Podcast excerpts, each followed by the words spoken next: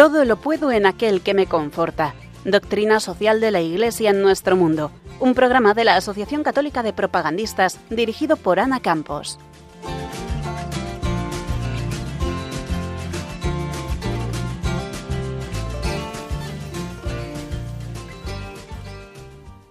Buenas tardes, queridos oyentes de Radio María, y bienvenidos un viernes más a Todo lo Puedo en aquel que me conforta, este programa de la Asociación Católica de Propagandistas en el que abordamos la doctrina social de la Iglesia en nuestro mundo. Soy Ana Campos y hace un par de semanas abordábamos el tema de la familia. Como es un tema muy amplio, queremos volver a retomarlo en este capítulo de hoy, porque, como decía Juan Pablo II, la familia es el lugar en el que todo hombre se revela en su unicidad e irrepetibilidad. A la luz de estas palabras, hoy nos vamos a adentrar en el misterio de la familia y cómo la Iglesia nos puede ayudar a desarrollar mejor nuestros roles dentro de ella. Para ello vamos a contar con la presencia de Carmen Sánchez Maillo, secretaria académica del Instituto CEU de Estudios de la Familia, y tras una charla con ella, en la que continuaremos hablando de, de la familia como hicimos en el último programa, vamos a ver qué impacto tienen las pantallas en las familias. Estamos en un mundo en el que todos utilizamos dispositivos móviles, ordenadores, tablets, iPads, televisiones, plays, un montón de dispositivos electrónicos y tecnológicos y esto está teniendo un impacto muy importante en las familias. Para hablar de la implicación que está teniendo estos dispositivos en nuestros hogares vamos a contar luego con la colaboración de Diego Blanco, padre de nueve hijos, productor de televisión, escritor y conferenciante, que nos va a exponer de una manera magistral qué supone, qué impactos y qué consecuencias tiene para una familia una presencia excesiva de estos dispositivos en nuestra vida ordinaria.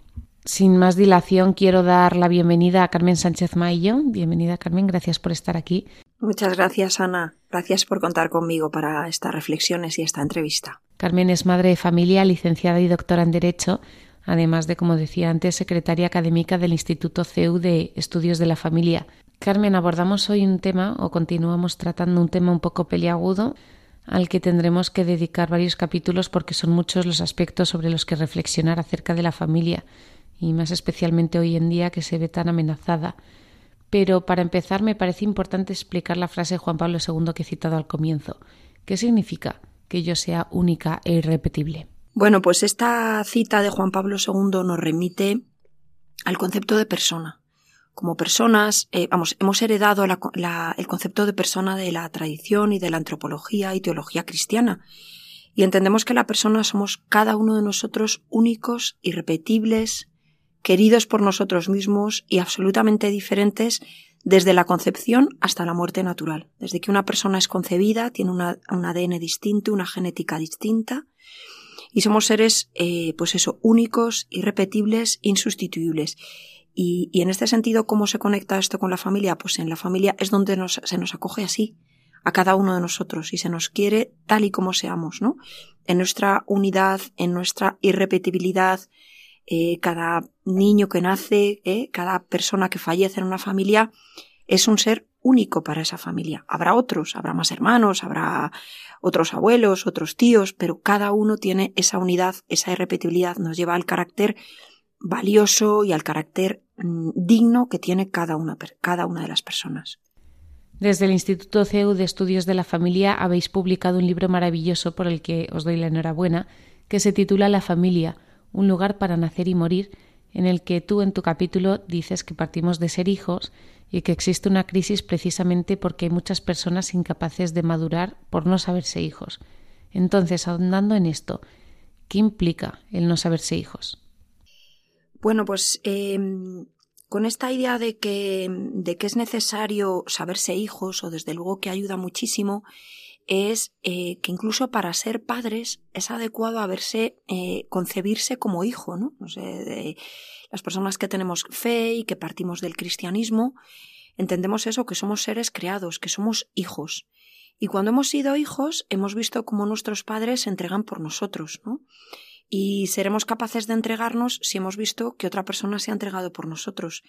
Y seremos capaces de ser generosos si hemos visto que otra persona se ha entregado o, de dar gracias si otra persona ha actuado con nosotros con gratuidad. Entonces, em, los que somos padres ya hoy día, tenemos esa experiencia de que cuando recibes un hijo y tienes la alegría de tener un hijo, sientes muchísimo agradecimiento a tus padres, es decir, te das cuenta de todo lo que han hecho por ti. ¿eh? Entonces ahí es donde eh, queremos destacar esto de saberse hijos, ¿no? Concebirse como hijos, ¿eh? aparte de que por supuesto partimos de Dios Padre, somos concebidos como criaturas, como hijos, y, en este sentido es en el que, en el que afirmamos esa necesidad de saberse hijos, ¿no? Y de, concebirse como hijos, eh, no absolutamente independientes, no venimos de la nada, sino que venimos de unos padres, ¿no? Eso que se menciona a veces de la teología del ombligo, miramos nuestro ombligo y nos damos cuenta de que venimos de alguien, ¿no? Tenemos unos padres, tenemos unos padres biológicos y tenemos un padre que es Dios, Dios Padre. En ese sentido es sabernos hijos y sabiéndonos hijos entiendo yo que seremos mejores padres. ¿eh? Si en una familia de origen no se ha vivido esto que comentas, ¿Está condicionado ese hijo o esa hija para no ser capaz o no saber ser padre o madre? Bueno, pues es una pregunta muy, muy buena esa, porque efectivamente eh, puede haber una cierta dificultad. Obviamente quien ha tenido esa experiencia familiar, ese saberse hijo cuidado, querido, esas figuras paternal y maternal, pues tiene mucho recibido, mucho ganado. Si por alguna circunstancia, por ejemplo, fallecimiento de uno de los dos, o por no vivir con alguno de los de las dos figuras, o qué sé yo, otras circunstancias, pues, pues indudablemente yo creo que habrá un cierto vacío. Vacío que pueda a lo mejor encontrarse en otras figuras paternales o maternales, eh, en tíos, en abuelos, en amigos de los padres, ¿no? Pero, pero, pero sin duda eh, una persona es muy capaz de entregarse, de dar la vida y de ser padre y madre si lo ha visto. Y si no, pues tendrá que buscarlo, tendrá que buscarlo en otras figuras. Comentabas también que somos hijos de Dios. ¿Por qué ese orden de primero Dios, luego el cónyuge y luego los hijos? Bueno, pues por supuesto también desde la teología y la antropología que, que nosotros partimos, pues primero es Dios, Dios Padre en el orden de la creación, ¿eh? Dios Padre, Dios Padre nos crea, nos concebimos como, como, como seres creados, ¿eh? y ahí está, y además luego nosotros pues tenemos eh, el amar a Dios, ¿no? El amar a Dios, el sentirnos creados y queridos por Él. Y luego en el orden familiar, eh, pues lo primero es el marido o la mujer. Y es fruto del amor y del marido y la mujer del que nacen los hijos, ¿no? Entonces ahí también hay un orden. Fíjate que hay veces que muchas personas que se dedican a un cuidado y ayudar a, la, familia y a personas que puedan tener pues algunas dificultades en el ámbito de la familia, se insiste muchísimo en cuidar al cónyuge, cuidar al marido, cuidar a la mujer.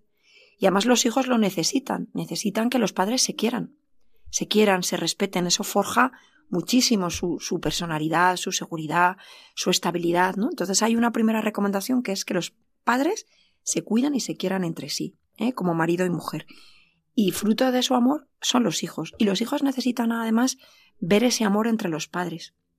Les forja y les hace felices. Puede haber otro tipo de dificultades, pero ellos encuentran una enorme estabilidad y seguridad en, que sus padres le quieran. ¿no? Entonces de ahí e, ese orden de Dios, los cónyuges, un cuidado, incluso aunque se tengan hijos, pues hay una recomendación de cuidarse entre, entre, entre los padres, de cuidarse, de quererse, de cuidar el matrimonio porque es lo que constituye y lo que es la, el pilar de la familia. Hoy en día muchas familias reconocen que lo primero son los niños y lo segundo el cónyuge. ¿Qué supone esto? Pues eso puede suponer a medio plazo, a la larga o en tiempos inmediatos una cierta dificultad. El otro día teníamos em, un desayuno con una persona que se dedica a temas de, de familia y nos decía, eh, y ya está acostumbrado a ayudar a muchas personas, eh, a muchas familias, para cuidar su matrimonio, para no que no se produzca una separación, ¿no? Y decía eso, no olvidemos el cuidado de, ¿eh? puede haber un desplazamiento, sobre todo cuando a veces los niños pues son muy pequeños, requieren muchísima atención, a veces las madres somos muy dadas a, a esto, ¿eh? Y, y, entonces, eh, por supuesto, por supuesto que el niño, el recién nacido, el bebé, todos los niños te absorben, necesitan un cuidado enorme, por supuesto. ¿eh? Pero, pero hay que reservarse también tiempos para un cuidado del matrimonio, un cuidado del marido, de la mujer, a lo mejor también de pedir ayuda a alguien que por un ratito, por un tiempo, cuide de nuestros hijos, reservar un rato diario, semanal, para el cuidado de, de, los pilares de esa familia, que son los padres. ¿eh? ¿Por qué nos da tanto miedo hoy en día ser padres? ¿Crees que hay un miedo, un miedo como, como social a, a, a ser padres? Yo creo que sí, que da respeto y bueno, que hay dos opciones. Una, que la gente no quiere esa vida sacrificada o que ven en los padres y dicen, Dios mío, qué agotamiento, pero también otros que tienen ese anhelo, pero mucho miedo también. Sí, es verdad, yo creo que puede haber, o sea, creo que en el ser humano, y es una cosa que fíjate que a mí me gusta preguntársela a mis alumnos, yo les pregunto a mis alumnos al hilo de cosas que explicamos en la, en la asignatura, si tienen un deseo de paternidad, maternidad. Y, y, muchos eh, de nuestros alumnos eh, reconocen que sí. ¿Por qué en cambio se tienen hoy menos hijos? Bueno, pues yo creo que hay, hay un conjunto ahí de, razones, ¿no? Por un lado, hay ese deseo. Por otro lado, se percibe que es una entrega, que es una entrega al tener hijos, ¿eh? pero que también es una, es una alegría y es un, y es una bendición y es una realización del padre, de la madre, del hombre y de la mujer el tener hijos. Mm, bueno, pues ese miedo se salva también con una confianza y desde luego los cristianos pues tenemos eh, la esperanza, tenemos la fe en que somos cuidados, ¿no? Y, ¿Y por qué tenemos hijos? Pues tenemos hijos si entendemos que la vida es un bien, decía Benedicto XVI. Tenemos hijos si entendemos que la vida es un bien, que queremos transmitirla y que queremos transmitir ese sentido de la vida. No exento de dificultad y de entrega, no exento de eso, pero también de alegría. Entonces yo creo que también una familia con hijos es un testimonio de alegría y de belleza. Que hay que superar dificultad, que hay que superar crisis, que hay entrega, que hay sacrificio. Por supuesto que sí. Entonces, vencer ese miedo, pues con esperanza y, testimoniando que, que el mejor lugar para vivir es una familia. El mejor lugar para vivir un hijo, pues es un entorno familiar estable, en el que sus padres se cuidan, se quieran y, salgan al paso de esa dificultad con ayuda de otras familias, con ayuda de personas que, eh, que puedan contribuir con su consejo, ¿eh? porque además la familia pues pasa por distintas etapas. ¿eh? Pero, pero bueno, hay que vencer ese miedo pues con esperanza. Yo creo que, que los cristianos pues tenemos esa esperanza y la familia es un, un lugar vocacional, ¿eh? un lugar vocacional, un lugar de entrega. Hablas de familia cristiana. ¿Hay alguna diferencia entre la paternidad cristiana y la que no lo es? Bueno, por un lado diría que la paternidad, por supuesto, es un hecho biológico y natural y es un deseo que está en el corazón del hombre, la paternidad, maternidad. ¿eh? Yo creo que de una manera muy natural, eh, pues, pues hay muchas personas que con una razón natural, que con un deseo natural que está inscrito en el corazón humano, tienen ese deseo de, de paternidad y maternidad. ¿Qué tenemos los cristianos diferentes? Pues, pues un sentido de la vida, un sentido de la vida, un providencialismo, si lo quieres ver así, ¿no? Eh, una vocación, ¿eh? la vocación al matrimonio y a la y a la, a la, institución familiar, pues es una vocación. Hay otras en el ámbito de religioso, consagrado, sacerdote, em, pero es una vocación. Entonces, ¿qué tenemos de más o qué diferencia? Como digo, la paternidad-maternidad es un hecho y un deseo natural y biológico, pero creo que, que vivido en un entorno de fe, pues, pues hay esa esperanza, ese sentido, o sea, es decir, hay un plan de Dios sobre el matrimonio y la familia. Un plan de Dios en el sentido de que, de que es vocacional, de que es para tener una vida plena, en la que estamos ayudados por la Iglesia, en la que la Iglesia tiene unas palabras también sobre el matrimonio, la familia, otras familias nos pueden ayudar, y hay un sentido de nuestra vida y una esperanza, ¿no? Entonces, eso es lo que eh, tenemos de más, que es muchísimo. ¿eh? Pero como tal, como digo, es un, es un deseo natural. En ese deseo natural, como señalas en tu capítulo, se ha disociado el amor, la sexualidad y la fecundidad. Y dices que esto supone grandes daños tanto para el hombre como para la mujer. ¿Cuáles son estos daños y cómo pueden subsanarse? A ver, entre estos términos, tal y como nos concebimos también a nosotros de nosotros desde el, desde el cristianismo, pues lo propio es que estén unidos, ¿no? El amor entre hombre y mujer dentro de un ámbito de, matrimonio pues te lleva a una sexualidad y está abierto a la fecundidad y a dar vida. ¿eh? ¿Qué ha pasado de hace unas décadas ya a esta parte? Pues que se han disociado, ¿no? Y, y, bueno, pues pueden sobre todo también separarse la sexualidad y la fecundidad, o también hoy día puede haber una fecundidad sin sexualidad, por ejemplo, pues inseminación artificial o fecundación in vitro. Entonces, pues es una desunión, es una desunión y una desintegración, ¿no? Cuando eh, entendemos que en un orden natural mm, una cosa lleva a la otra. ¿eh? El amor entre hombre y la mujer a la sexualidad y a estar abiertos eh, a la vida, ¿no? También podría darse una sexualidad sin amor, y unas relaciones sexuales entre hombre y mujer sin que se dé amor, pues es también una falta de unidad, ¿no? También. Entonces, em, tal y como entendemos a las personas desde el magisterio de la doctrina social, lo propio es esta unidad.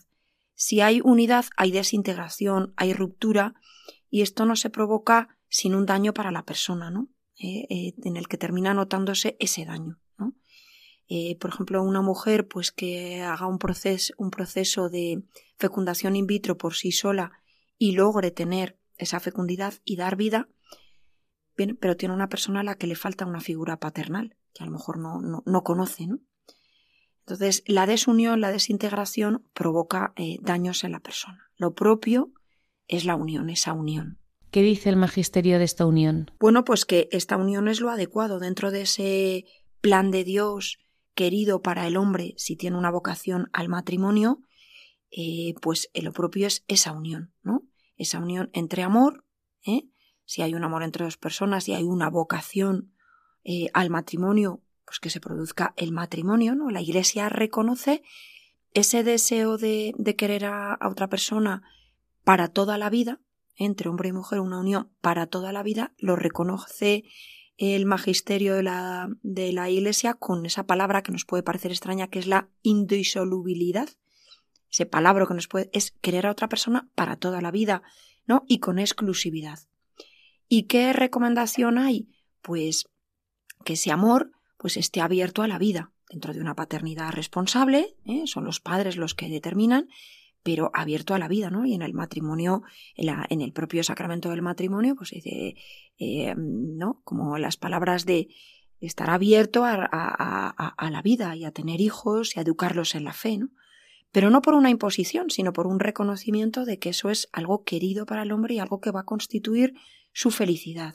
¿no? El estar abierto a esa paternidad, dentro de una paternidad responsable y a la vida. ¿Para qué? Para que esos hijos sean criados, educados en el entorno de una familia ¿eh? y también educados bajo la fe de sus padres, si es que así lo quieren, ¿no? Entonces, todo esto, pues, es el, reconocimiento como de un orden y de una vida grande a la que estamos llamados, de una vida grande y de una vida feliz.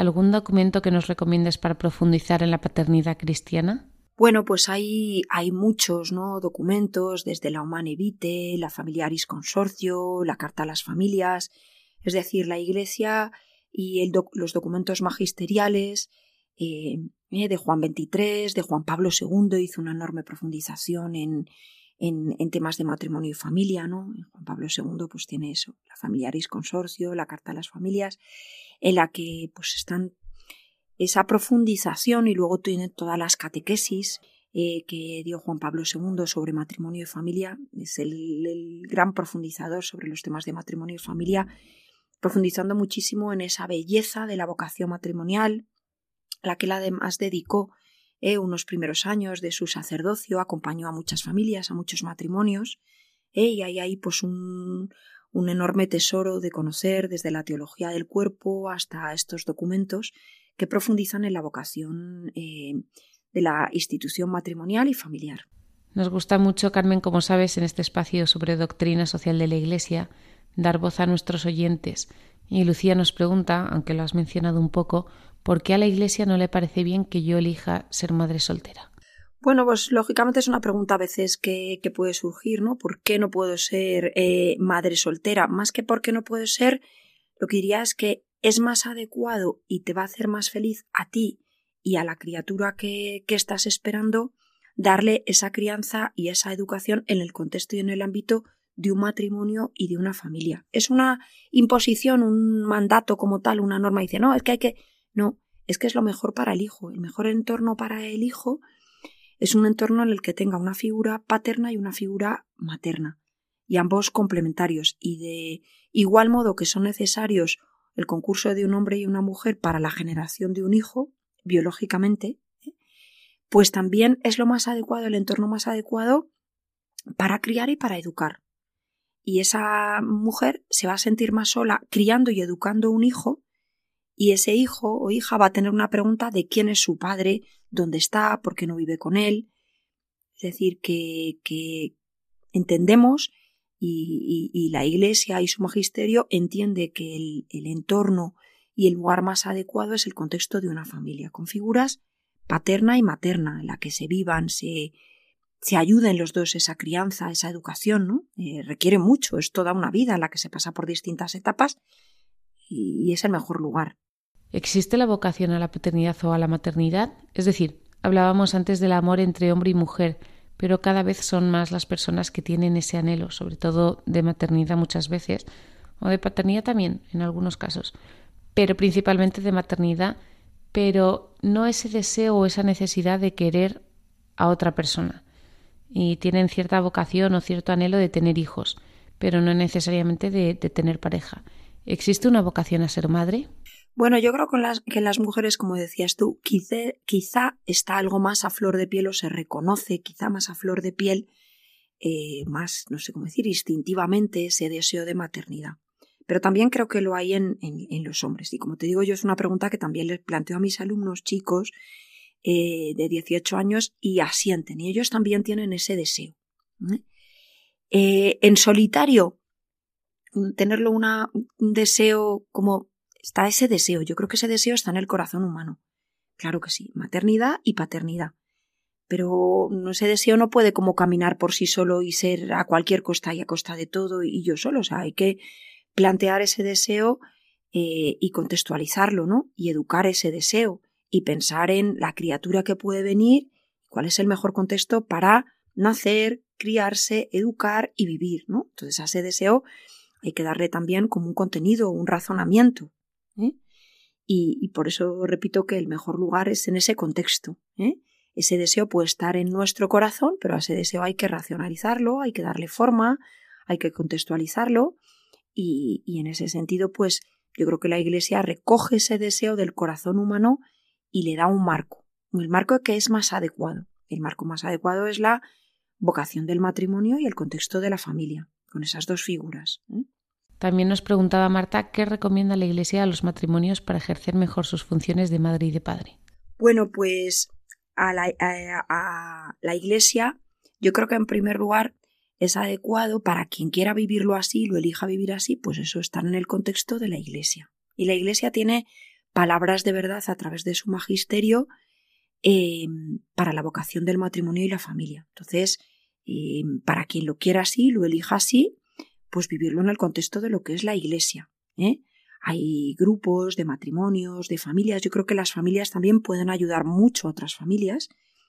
veo muy adecuado que una familia, pues, hay distintas etapas a lo largo de la vida familiar, ¿no? Desde recién casado, primeros años y primeros años de crianza, educación, luego ya otros momentos pues de, de adolescencia, de juventud o ya de, de madurez. Hay toda, toda, una vida, ¿no? Y, y en este camino eh, la vocación matrimonial y familiar es acompañada. ¿eh? Y hay muchos grupos en la iglesia que acompañan esta vida desde novios ¿eh? hasta recién casados, hasta un poco todos los contextos en la vida. Entonces, vivirlo en la iglesia, vivirlo con otras familias, analizar las etapas, ser ayudados, testimoniar. Pues yo creo que eso es lo que eh, las palabras que, que, la Iglesia como madre tiene para nosotros. Es decir, la Iglesia nos quiere, igual que nuestros padres nos quieren, pues la Iglesia no, se dice de ella que es, que es madre y maestra y tiene, y en ese sentido toda la experiencia. Yo creo que otras familias, hay comunidades y familias que ayudan muchísimo a otras familias, le dicen en un momento determinado, no te preocupes en esta circunstancia, en esta, esto es así, esto es natural, sentirte así, te puedes ver ayudado. Muchísimas palabras. Entonces, vivirlo en el contexto de la iglesia y con otras familias, no en soledad. Y desde tu experiencia como madre de familia numerosa, ¿alguna recomendación? Pues, pues eso, yo me nos ha ayudado mucho a nosotros, nuestra familia, vivirlos con otras familias.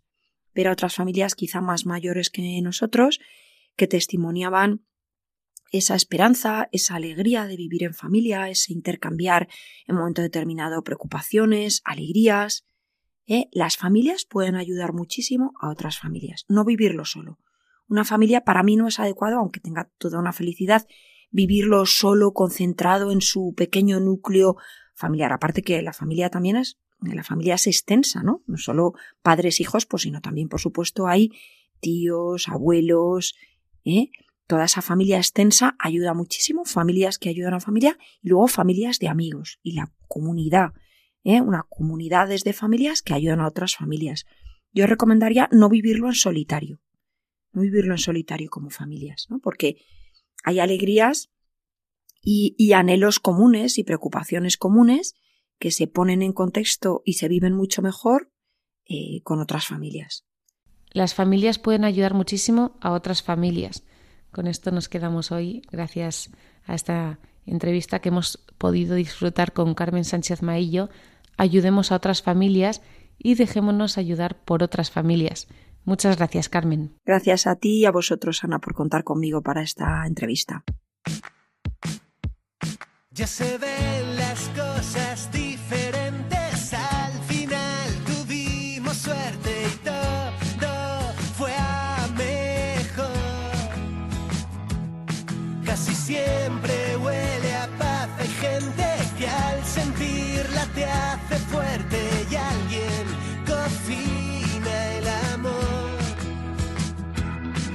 despedidas nunca se te olvidan de lo bueno, lo mejor.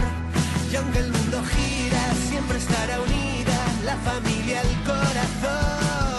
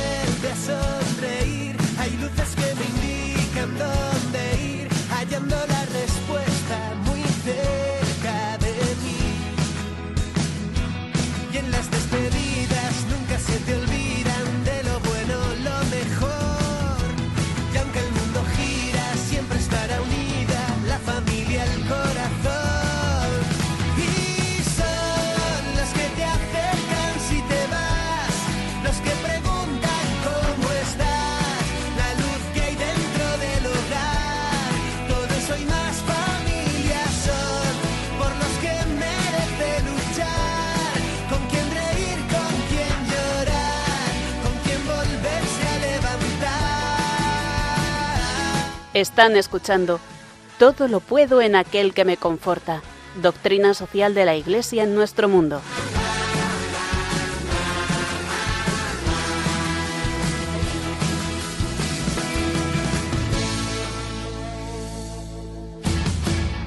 Aprovechando, como decía al inicio de este programa, que hoy hemos estado hablando otra vez de familia y de nuestra irrepetibilidad y unicidad, queremos aprovechar esta segunda parte del programa para poner de manifiesto un problema que estamos sufriendo en la actualidad y del que muchas personas aún no somos conscientes de sus consecuencias. Es una cuestión que está afectando a todos, niños, jóvenes y adultos, y que está suponiendo un auténtico drama en muchas familias. De la mano de Diego Blanco, padre de nueve hijos, productor de televisión, escritor y conferenciante, vamos a acercarnos al impacto del teléfono móvil en la familia. Os invito a que no desconectéis de Radio María porque puedo aseguraros que se trata de una ponencia de lo más elocuente que nos hace muy partícipes de la adicción que de una u otra manera todos tenemos a este dispositivo, así como de los riesgos que encierra. Pero no os desalentéis, porque al final de la ponencia nos da unos trucos para poder comenzar a vivir nuestra relación familiar de otra manera desde hoy mismo. Con el deseo de que a todos los que nos estáis escuchando os sea útil este tema, Os dejo con Diego Blanco. Necesitamos eh, un poco de ayuda a todos, y yo el primero con este tema del móvil. Por eso pongo esta frase de Lewis que dice, hay esperanza cuando nos enfrentamos a un problema sin solucionar. Sin embargo, no hay esperanza cuando actuamos como si ese problema no existiese. ¿Tenemos un problema con el móvil o no? Sí, muy bien. Pues ya está, si tenemos un problema con el móvil, vamos a enfrentarnos a él. Ya veremos cómo. Aquí cada maestro tiene su librillo y yo, desde luego, lo que puedo garantizaros es que no tengo la solución, no os voy a dar la solución a todos los problemas que... No, pero sí que pretendo daros un punto de vista que quizá no, no os habéis fijado nunca y que pienso que os puede ayudar a integrar todo este tema de las tecnologías que, bueno pues que cristaliza fundamentalmente en el móvil para ayudarnos a nosotros ayudar a nuestros hijos. Para ello empiezo haciendo un pequeño esquema de situación es decir cómo está el patio ¿Por qué estamos todos un poco adictos al móvil y tal? Hay tres aspectos que a mí me parece que son importantes destacar, para entender un poco qué nos pasa. Hay como tres cambios grandes en los cuales nos vemos ahora inmersos. El primero es un cambio narrativo. La narrativa ha cambiado y eso es importante. Fijaos que estos niños, mi querida familia de, amigos, para ellos el concepto del bien y del mal, que está expresado en las películas, las series, los libros, etcétera, los cuentos, no es el mismo el que les están entregando a ellos que el que tuvimos nosotros cuando éramos jóvenes. ¿Por qué? Pues porque hay un cambio fundamental en la narrativa que es que los protagonistas de las series, los cuentos, las películas, etcétera, etcétera, que actualmente se ven y que se estrenan, son los que para nosotros eran los malos. ¿Qué significa esto? Que los conceptos del bien y del mal puede que estén cambiados. No es lo mismo lo que tú piensas sobre el bien y el mal que un chaval de 10 años actual. Y eso lo transmite la sociedad, lo público, también está en la narrativa y es fundamental. ¿Por qué?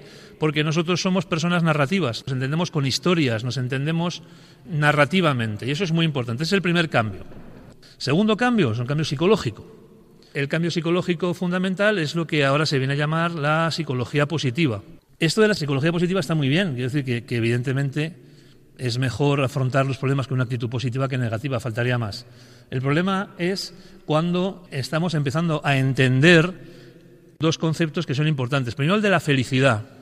El objetivo fundamental del hombre hoy, según proclama este tipo de psicología positiva, es la felicidad personal. ¿Eso por encima de qué? Por encima de cualquier otra consideración. Lo más importante es mi propia felicidad, alcanzar la felicidad. Eso tiene un problema porque no te dicen qué es. ¿Qué es alcanzar la felicidad? ¿Cómo se cuantifica? ¿Cuándo sé que, soy feliz? ¿Qué significa ser feliz? Como no te lo dicen, la sensación es que nunca la logras alcanzar. Y entonces puedes buscar, por ejemplo, la, definición de la Organización Mundial de la Salud, por ejemplo, de salud. ¿No? ¿Qué es salud? Pues eh, según la OMS es el completo estado de bienestar físico, mental y social. Entonces, ¿qué es la felicidad? El completo estado de bienestar físico, mental y tal ¿Qué, hace esto? Que excluye cualquier tipo de sufrimiento, ¿verdad? Entonces, ante el sufrimiento, este tipo de psicología que, lo que hace es exprimir este, este, concepto de psicología positiva, de resiliencia y tal, un poco hasta la náusea, ¿no?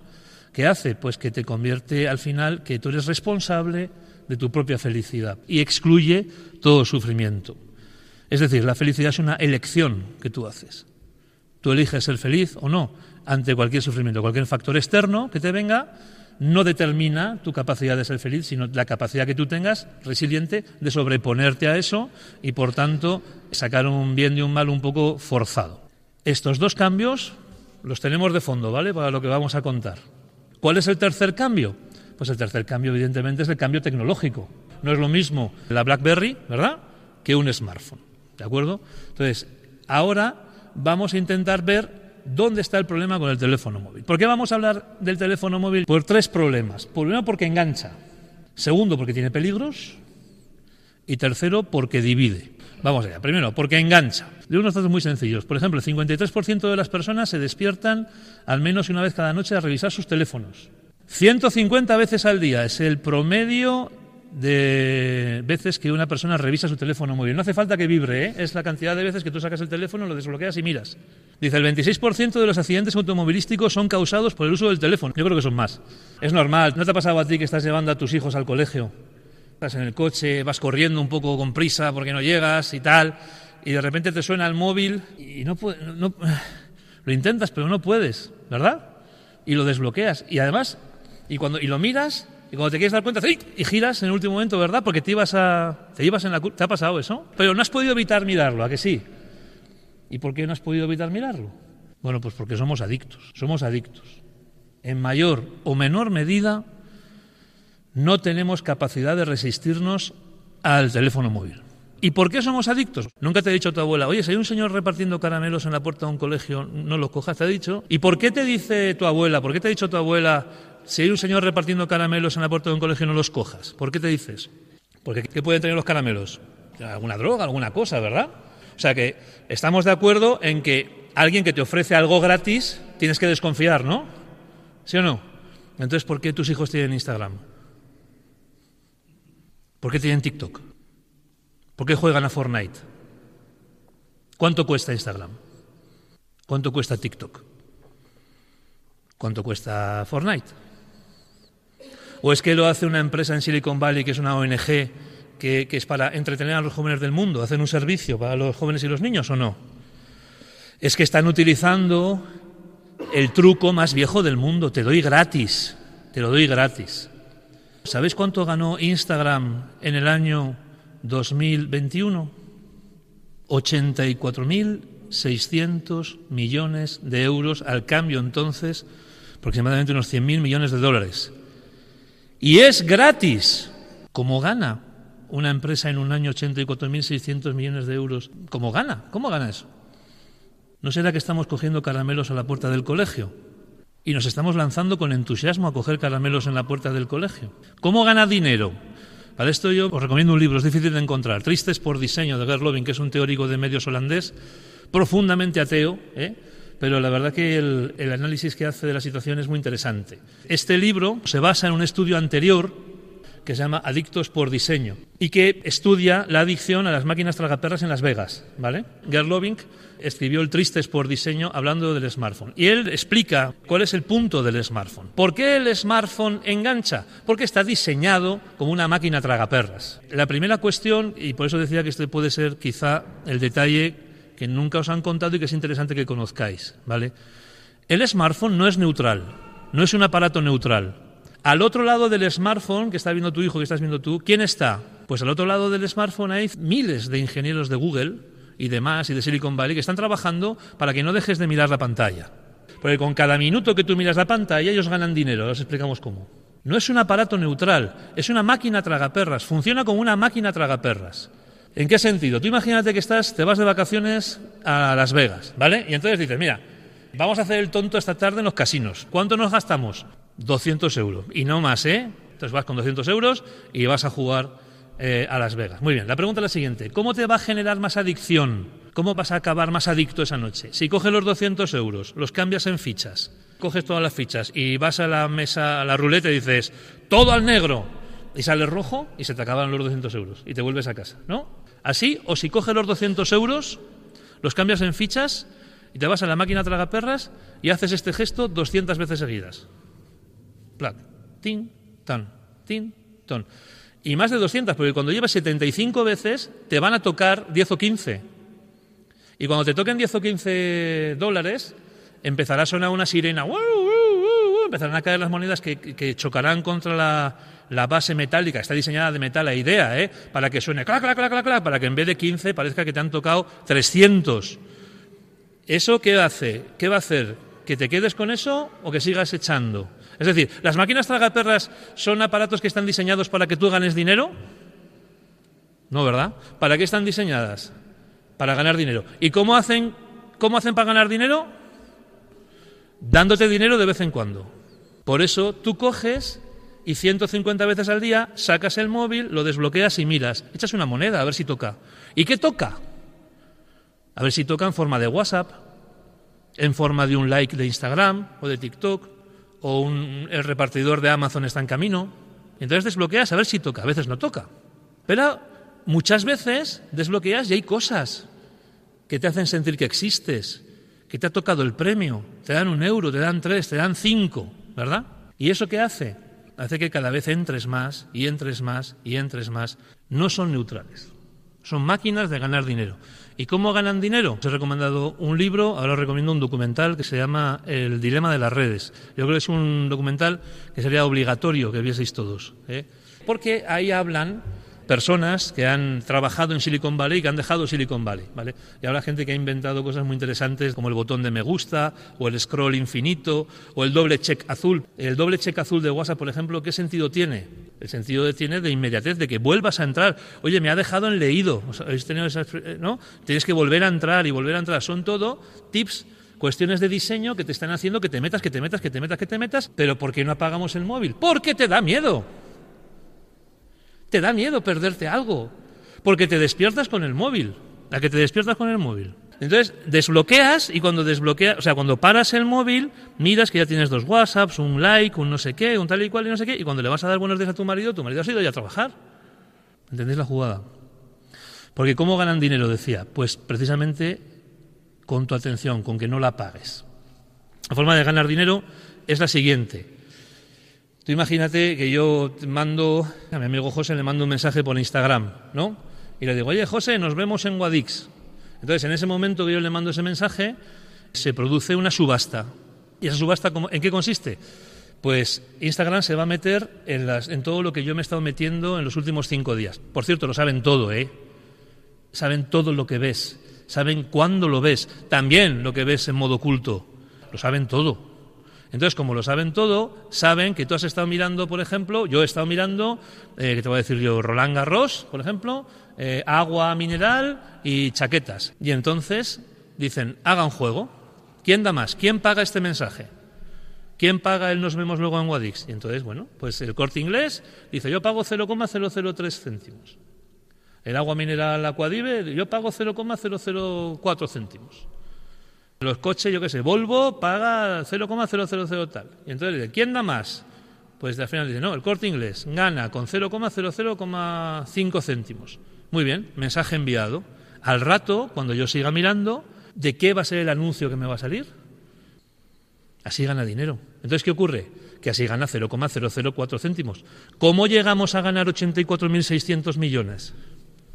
Viendo muchos anuncios, ¿verdad? Y para ver muchos anuncios, ¿qué hay que hacer? Pues no despegar los ojos de la pantalla del móvil.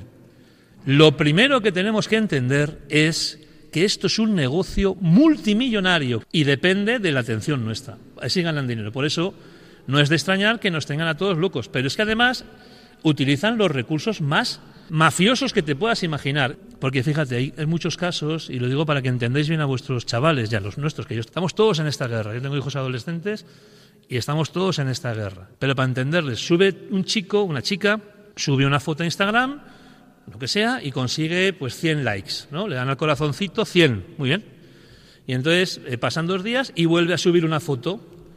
Y entonces lo pasa mal, porque el proceso para subir una foto es el siguiente. Para subir una foto a Instagram, una chavala no se hace una foto, se hace 25 fotos.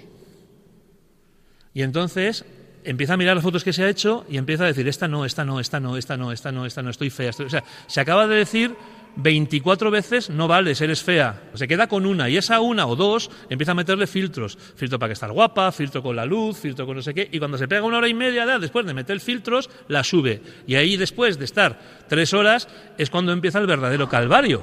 Porque es quién me va a valorar, quién me va a decir que le gusto.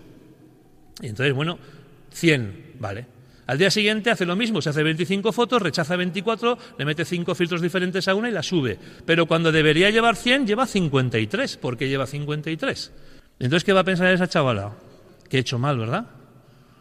¿Y si no ha hecho nada mal? ¿Y si resulta que no le han llegado los likes porque Instagram no quiere? ¿Tú sabes que cuando yo te pongo un like en Instagram no te llega automáticamente? Te llega cuando Instagram quiere. Igual no te llega. Eso pasa lo mismo en TikTok. Son lo que se llama la teoría de pasillos oscuros y tal. Ellos a veces te quitan, no te los dan todos. ¿Por qué? Porque un ludópata, ¿dónde va a buscar la solución a su tristeza? A su ludopatía. ¿Dónde la va a buscar? En la máquina, ¿verdad? Traga perras. ¿Dónde va a buscar un chaval la solución al problema que tiene con el móvil? En el móvil. Por eso, tristes por diseño. Les interesa tenerlos tristes. Es un acto mafioso interesa tener a los chavales tristes, tristes. ¿Por qué? ¿Qué diferencia hay entre una persona triste y una contenta? Pues que la persona contenta, pues se supone que está más plena, ¿verdad? Está más realizada y tal, pero hay un problema, que consume menos. Una persona triste consume más, porque busca la felicidad en tener. Ahora que el consumo ha pasado de ser adquirir bienes y servicios para, para sobrevivir a una forma de obtener placer. Por eso estamos asistiendo, entre otras muchas razones, a una sociedad de chavales, que los chavales están tristes, porque no les hemos dejado que se aburran. Te dice, venga, que vamos a intentar, vamos a dejarle un juguete de estos educativo. ¿Cuánto va a durar con el juego de Educa? Pues 0,3, ¿no? Enseguida vendrá, papá, me aburro, pues coge este otro juego, este puzzle. Eh, Mamá, me aburro, pues coge no sé qué. ¿Por qué está buscando el chico? Que le des el móvil. ¿Por qué? Como se lo diste aquella vez tomándote aquellas cañas después de la comunión de tu prima Lucía, el chico le encantó. ¿Hay comparación entre el teléfono móvil y ver Peppa Pig en una terracita a la brisa que un juego educativo, por el amor de Dios? Entonces te va a tirar, te va a tirar, te va a tirar hasta que le dejes el móvil. Y este es el problema que nos encontramos. Instagram te puede decir si tú eres guapo o no eres guapo, si vales o no vales. Ahora lo que vales se cuantifica en likes. Tú vales 300, vales 100, vales 50. Claro, van locos los pobres. Es interesante. No sé si conocéis a esta chica. Pues deberíamos poner un monumento. Esta es Frances Haugen. Esta chica era una trabajadora de Facebook que, trabajando en Facebook con muy buen sueldo y muy buen puesto, vio que, pues sabéis que Facebook es el dueño de Instagram, ¿vale? Y el dueño de WhatsApp. Eh, Mark Zuckerberg es el dueño de estas tres. Entonces, se encargó un estudio a Instagram sobre la salud mental de los usuarios de Instagram. Interno, un informe interno. Y entonces vio el informe, decía que el informe era terrorífico y que Instagram lo había ocultado. Entonces, ¿qué hizo? Lo filtró al Wall Street Journal. Fue un escándalo brutal, porque se vio que Instagram provocaba depresión, ansiedad, pensamientos suicidas. El informe que Facebook ocultó sobre los efectos de Instagram. Pues esta chica perdió el trabajo, perdió todo, la cosa llegó. ¿Qué dice el informe? Dice, mira, las comparaciones con lo que los jóvenes ven en Instagram pueden alterar el modo en que se perciben y describen a sí mismas. O sea, compara- se comparan, ¿vale? Y dice, más del 40% de las jóvenes que se ven poco atractivas empezaron a sentirse así en Instagram. Con lo cual completamos con lo siguiente. Instagram empeora los problemas de imagen corporal en una de cada tres. O sea, de cada tres chicas que entran en Instagram, una sale diciendo soy fea, no valgo, soy horrible. Y eso Instagram lo sabe, ¿eh? Este es un informe de Instagram. Dice, se sienten adictas y saben que lo que ven es malo para su salud mental, pero se sienten incapaces de parar. Instagram tiene efectos dañinos en una, entre una parte significativa de sus millones de usuarios jóvenes. Culpan a Instagram por los aumentos en tasa de ansiedad y depresión.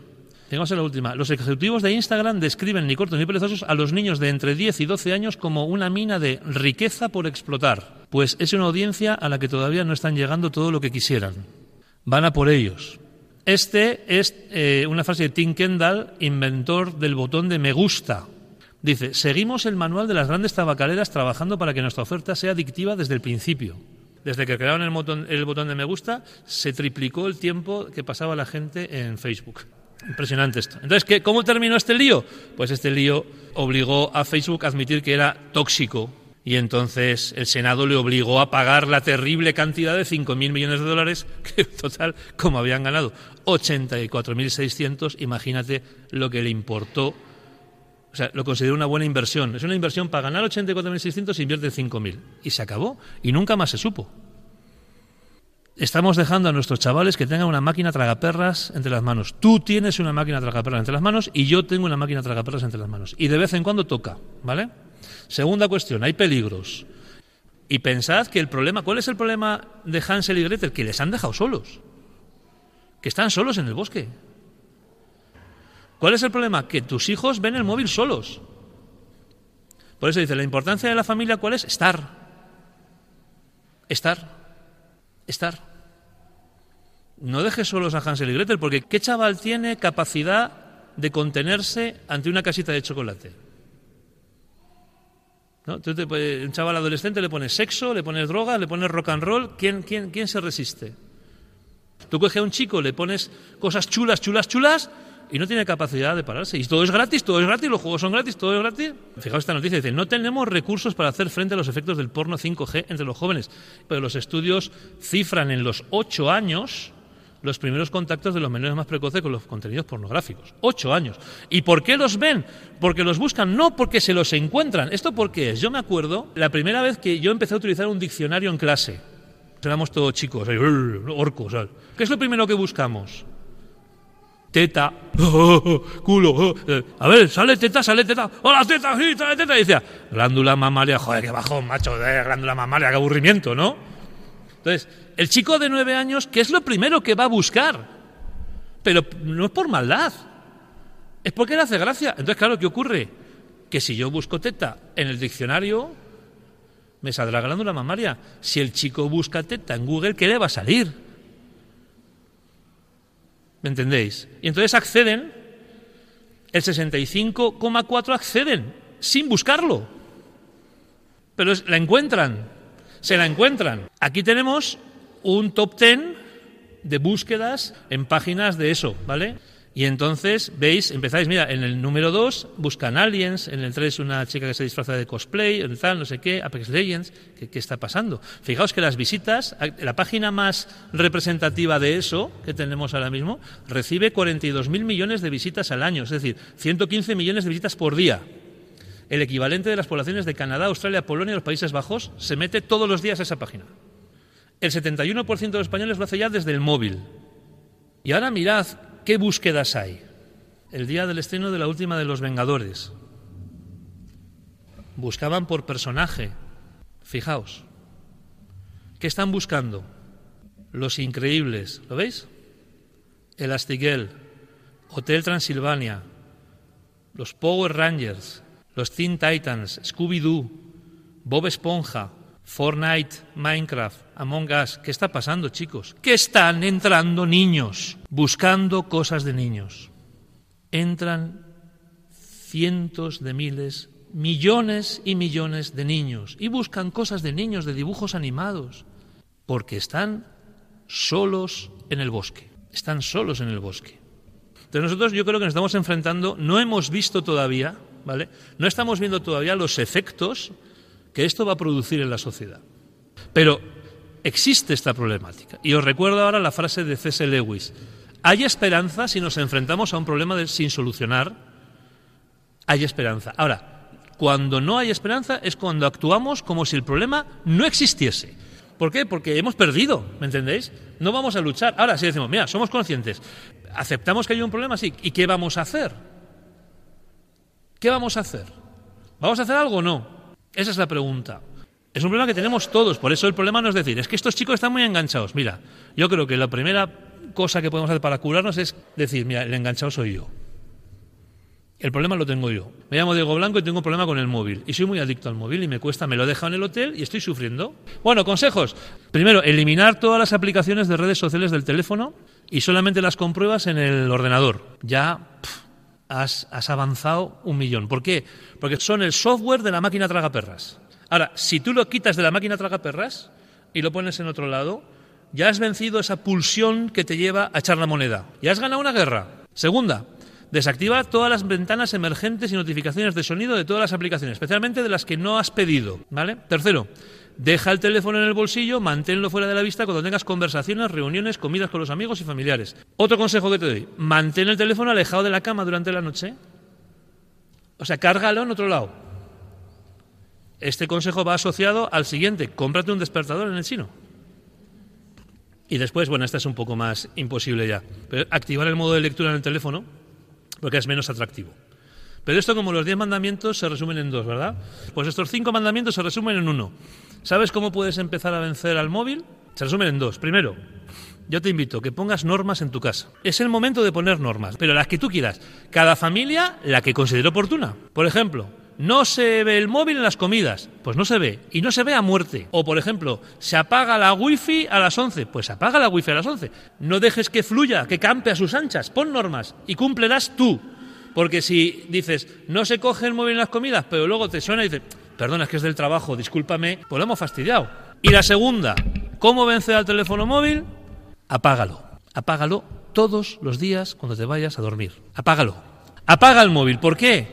Porque no va a ser lo primero que hagas en el día tocarlo y mirarlo.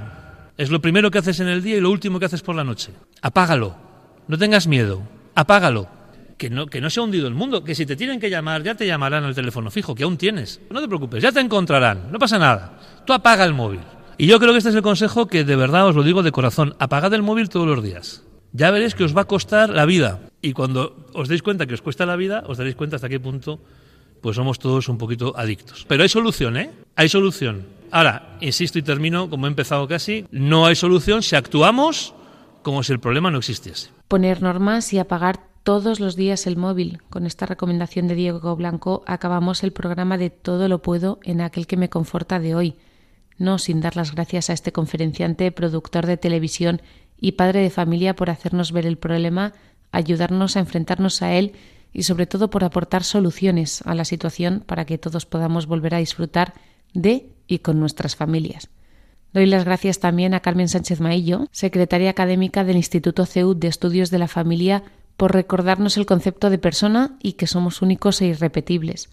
Gracias, como siempre, a todos vosotros por seguir un viernes más escuchando Todo lo puedo en aquel que me conforta, este programa de Radio María producido por la Asociación Católica de Propagandistas. Soy Ana Campos y os invito a escucharnos de nuevo dentro de dos semanas, cuando analizaremos con Enrique Belloso si tener hijos va o no en contra del planeta.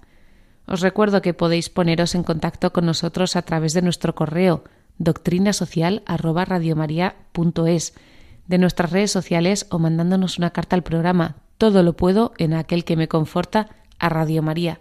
Paseo Lanceros número 2, 28024 de Madrid también podéis volver a escuchar este programa en la web radiomaria.es, en el apartado Los podcasts de Radio María, o pidiendo el programa también a través de la web en la sección Pedidos de programas o bien en el correo pedidos de programas También lo podéis hacer en el teléfono 91 822 8010. Seguid en sintonía con Radio María y recibid un fuerte abrazo de Ana Campos.